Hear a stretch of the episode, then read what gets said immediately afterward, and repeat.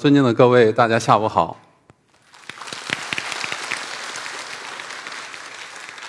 我是张普红，来自于乔治全球健康研究院，呃，一直以来呢从事慢性病的预防与控制的研究工作。乔治健康研究院，呃，是一个国际的一个研究机构，这是我们主要的研究方向。人的寿命的延长，实际上经历了两个非常显著的阶段。第一个阶段呢，是在上个世纪的初期，抗生素的发明和使用，那么人的平均寿命从三四十岁，那么一下呢上升到五六十岁这样一个水平。那么第二个阶段，就是以这些危险因素控制、综合风险控制的健康教育和健康促进。健康教育、健康促进又使人的寿命呢继续明显的增长，从六七十岁提高到七八十岁。现在说了，我们有这么多的危险因素要控制，有这么多的好的习惯要养成，那么我们这个盐到底处在一个什么样的一个位置？那么我们在一席这样一个平台上来讲，是不是有点小题大做？是不是故弄玄虚了？是不是这样？我们得看一看下的这个数据。大家看。这个数据呢，是中国疾病预防控制中心今年刚刚发表的。那么，基于他们的数据呢，发表的中国人健康寿命损失的主要疾病的这个排名。这里边呢有两列，大家看九零年这一列排名比较靠前的，像下呼吸道感染、新生儿疾病，还有下边的一些都和感染或者是一些伤害有关。现在呢，随着这个呃，卫生事业的发展，我们现在的这个健康寿命逐渐延长。那么，传染病或者是感染类的疾病导致的死亡越来越少。主要的这个死因呢，大家看，卒中、缺血性心脏病，还有这个慢阻肺等等，还有肿瘤成了最主要的死因。可以说，慢性病已经导致中国百分之八十五以上的死亡。我们现在知道。慢性病是主要的死因了，那么导致慢性病的原因又是什么呢？这个图呢是同一个研究当中的第二部分，那么它就是看一看到底这些疾病之前的这些危险因素是什么。大家看第一位，仅仅是一个高血压，每年导致的这个死亡就有两百五十万以上。那么第二位的呢就是吸烟，那么它又导致了超过两百万的这个损失。第三位是什么？高盐膳食，它呢直接也导致了一百五十万以上的这个生命损失。所以说呢，盐对于我们整个慢性病的预防控制来讲是非常非常重要的。盐是什么？现在大家都很清楚，不就是氯化钠吗？氯化钠这个实际上呢，它其中最和健康有关系的这个元素呢，是其中的这个钠离子，氯离子呢相对要小一些。一个一百克的这个盐，根据它的分子量，你可以计算它有三十九克左右的钠。钠在我们机体当中有一个很重要的作用，就是电解质和酸碱平衡的这个稳定。大家看中间这个呢是一个细胞膜，那么上边呢是更多的钠离子，里边呢细胞内部呢是更多的钾离子。实际上我们的细胞膜上呢有一个钠钾泵的这样一个通道。这个通道它有一个作用，它就是专门要把钠排到细胞外，把钾呢留在细胞内，让细胞外是一个高钠的浓度，让细胞内呢是一个高钾的浓度。那么这在机体当中，包括神经的传导，包括细胞的收缩等等当中呢，都发挥了一个很重要的作用。就是这样一个环境，如果大家每天摄入的钠或者盐比较多的话，那么机体为了维持一个氯化钠一个盐的百分之零点九，它就会固定更多的水分，导致的这结果呢，就是钠水主流。那么钠水主流到身体内，那么带来的副作用就是血容量的增加。那么我们的循环系统的这个容量是有限的，血容量相对增加的话呢，就会对这个血管壁造成更大的压力，血压一直处在一个比较高的状态化。那么，它的我们那个血管壁的那个内皮细胞就会受到损害，血管壁呢就会硬化，那么最终呢会导致由于冠脉或者是其他的大动脉的硬化导致的一些，包括脑血管，最终呢导致脑卒中或者是呃冠心病。那么这个呢是最常见的一种情况。同时呢，如果盐摄入过多的话，还可以损伤胃黏膜，那么导致胃癌的发生率增高。这个呢也是有明确证据的。另外呢，钠的摄入过多还干扰了钙的代谢，那么导致骨质疏松。还有一个呢，就是吃爱吃咸的人，往往吃的也比较多，同时呢再加上钠水主流的一些影响，那么最终呢可能也是肥胖的一个重要的一个原因。目前还有研究呢，发现它和肾脏病、和二型糖尿病甚至都有关联。这些呢都是我们需要注意的。话又说回来，虽然你说盐吃多了有这么多不好，但是你这个减盐就一定有效吗？大家看看英国的这样一个数据。英国呢有一个特点，就是人们这个盐呢，它不是像我们一样通过烹饪添加的这个盐或调味品，它大部分呢都是从包装食品来的。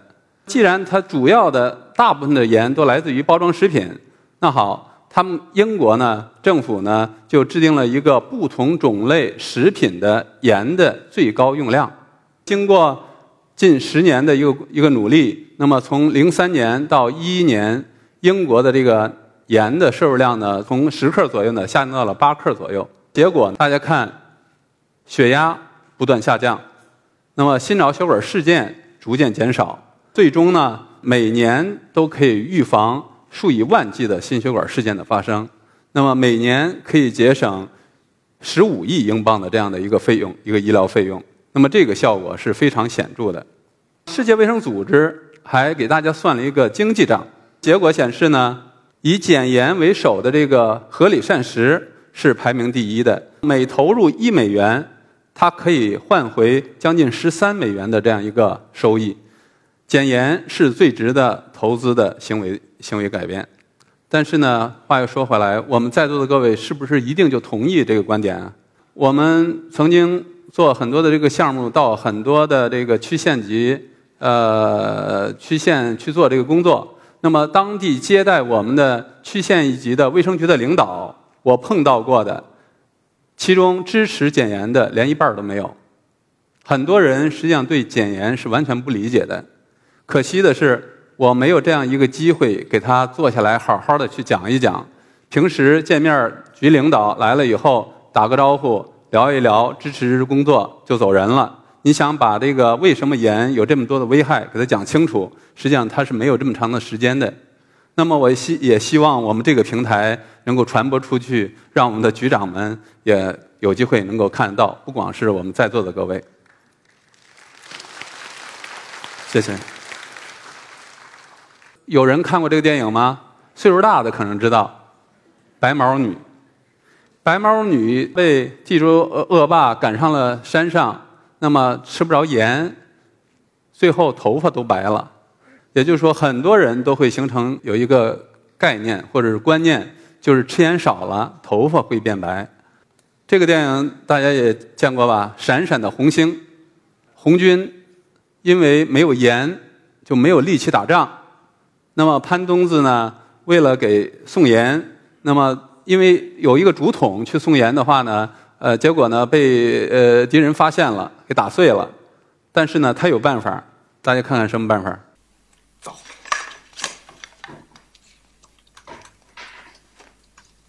宋爷爷，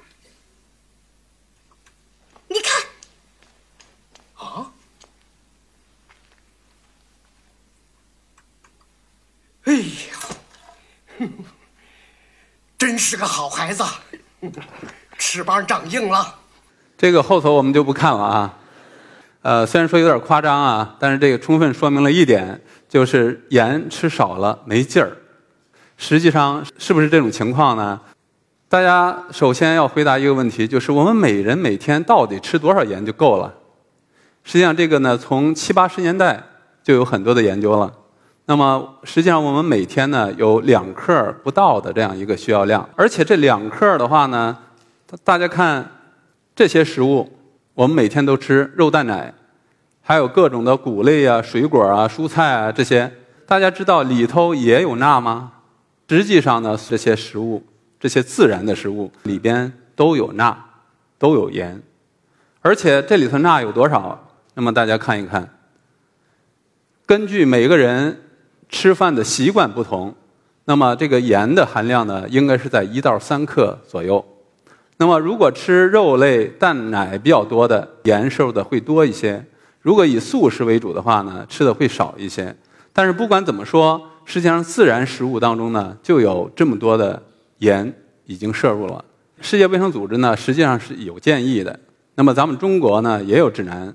那么建议呢，每人每天不超过五克。那么美国呢，更低是四克。而且这样一个水平呢，已经考虑到我们平时，你比如说运动啊、出汗呐，呃这些汗、这些盐的通过这些渠道的损失。之前呢，已经有做过很多这样的研究，包括马拉松运动员、铁人三项运动员，甚至是足球运动员。那么，如果是正常饮食，不额外添加这个盐的这个摄入，是不是有问题？最后的结果呢，是发现呢，如果你盐吃的少，你通过汗液排出的这个盐呢也会少。也就是说，人体呢是有一个很强大的一个一个调整机制。那么，只要是正常饮食，就是足够的。对于儿童，那么六个月以内。基本上都是母乳喂养，不可能添加盐的，连水都不让喝的。两岁以内，我国膳食指南建议两岁以内辅食不添加调味品，尽量减少糖和盐的这个摄入。原因是什么？就是它自然食物当中盐的摄入就足够了。我们小时候都经历过这样的一个一个阶段，就是为了让孩子多吃点东西，或者是多摄入点营养，给孩子很早就占这个菜汤喂。那么现在呢，指南呢明确建议，两岁以内的小孩不应该添加任何含盐含糖的这个调味品。说来说去，我们这个盐摄需要量这么低，自然食物里头也有，那么不需要额外补充太多的这个盐。可是我们中国老百姓，包括我们在座的各位，到底吃多少盐？我不知道大家有没有知道的？这是世界卫生组织的一个。盐摄入量的一个世界分布图，就中国人的盐的摄入量是在全球处在最领先的一个水平。大家看我们最近的中英检验行动一个调查的一个结果，六个省的十一克，就是平均啊，我们现在每个人的这个摄入啊是十一克左右的这样一个水平。男女呢稍有区别，但是无论男女，盐的摄入量都是。我们指南所规定的上限的两倍以上。那么再看看这些国家，非洲还有南美洲，他们的盐的摄入量呢都比我们低。可是这偏偏是这些国家，无论是足球啊，还是这个呃呃赛跑啊，貌似都比咱们强。也许未来中国的这个足球要冲出亚洲，走向世界的话，还得要先把盐再减一减。也许没准行啊。谢谢。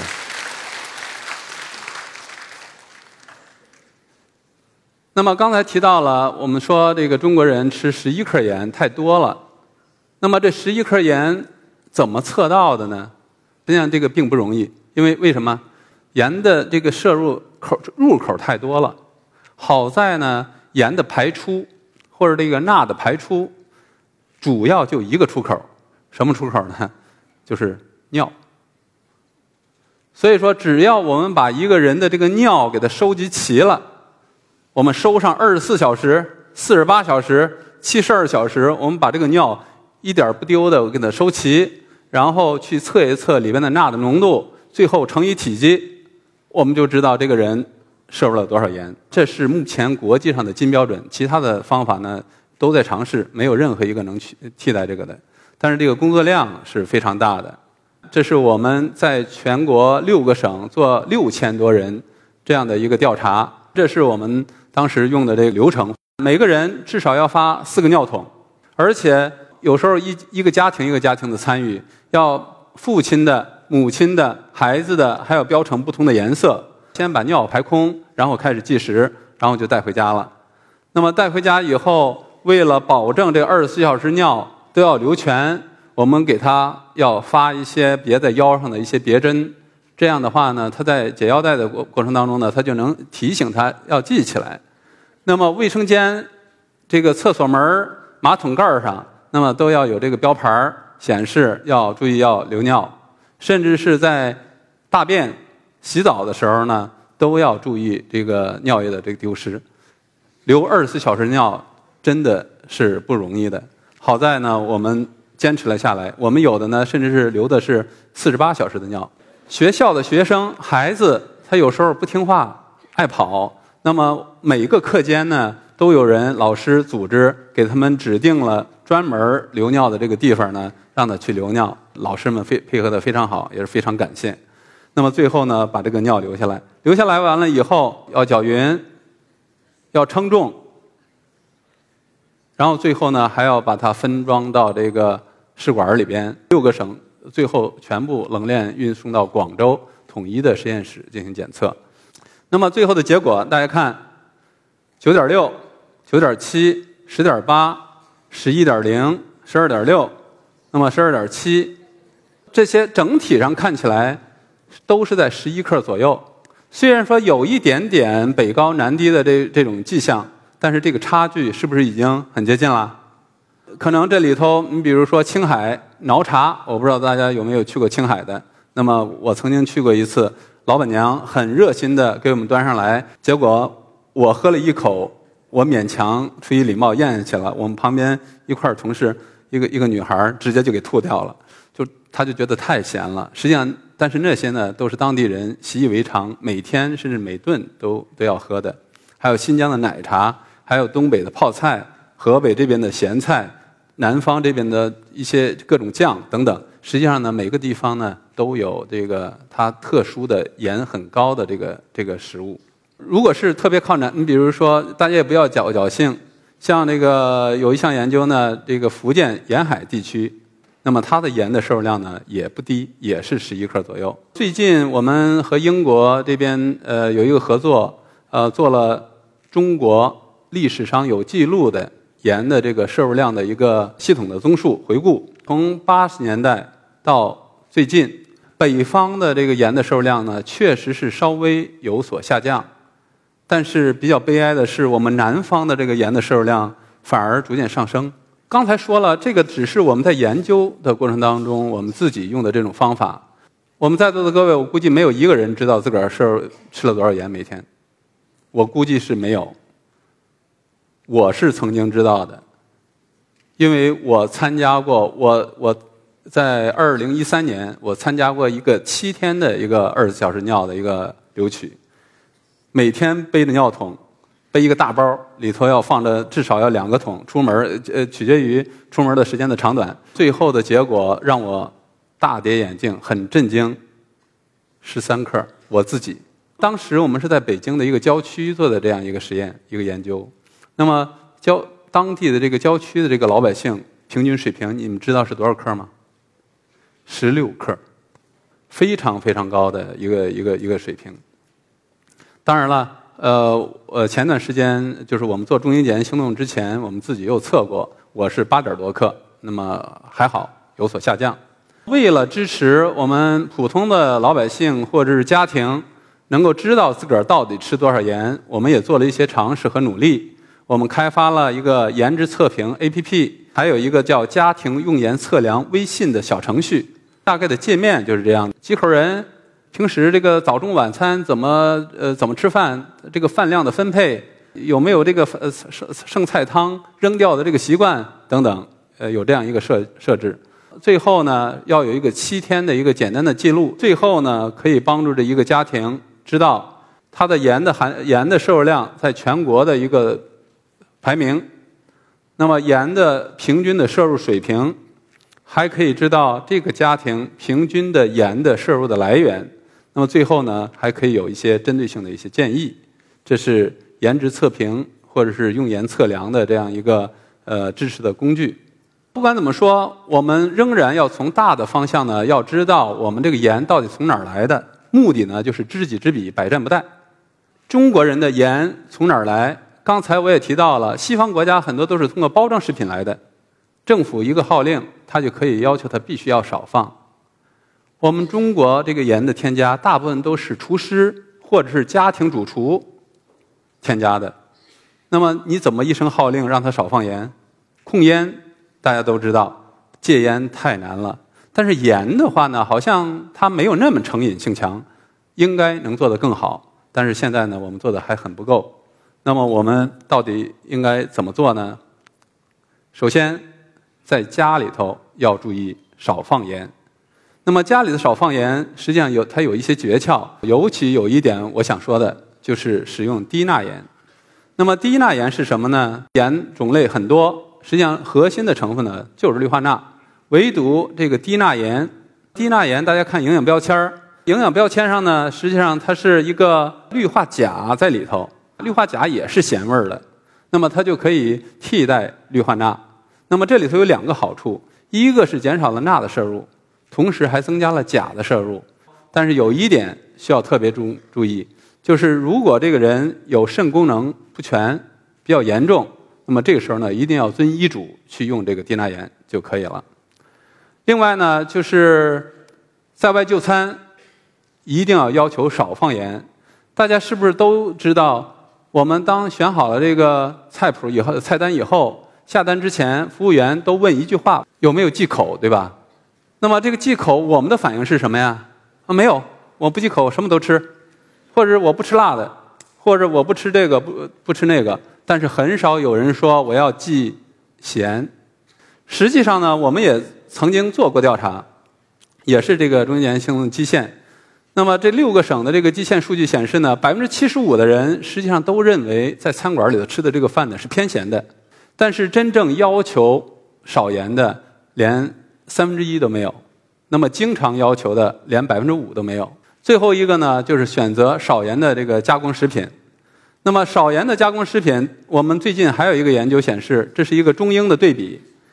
那么含盐调味品当中，我们目前中国的这个盐的含量比英国高出了四点四倍。这四点四倍呢，醋、什么豆瓣酱，中国都是比英国要高出十几倍的这样一个浓度，非常非常高。除了调味品之外，琳琅满目的包装食品，我们到底如何去选择少盐的这个包装食品？大家看过这个标签吧？所有的这个包装食品，国家规定是必须要有这个营养标签的。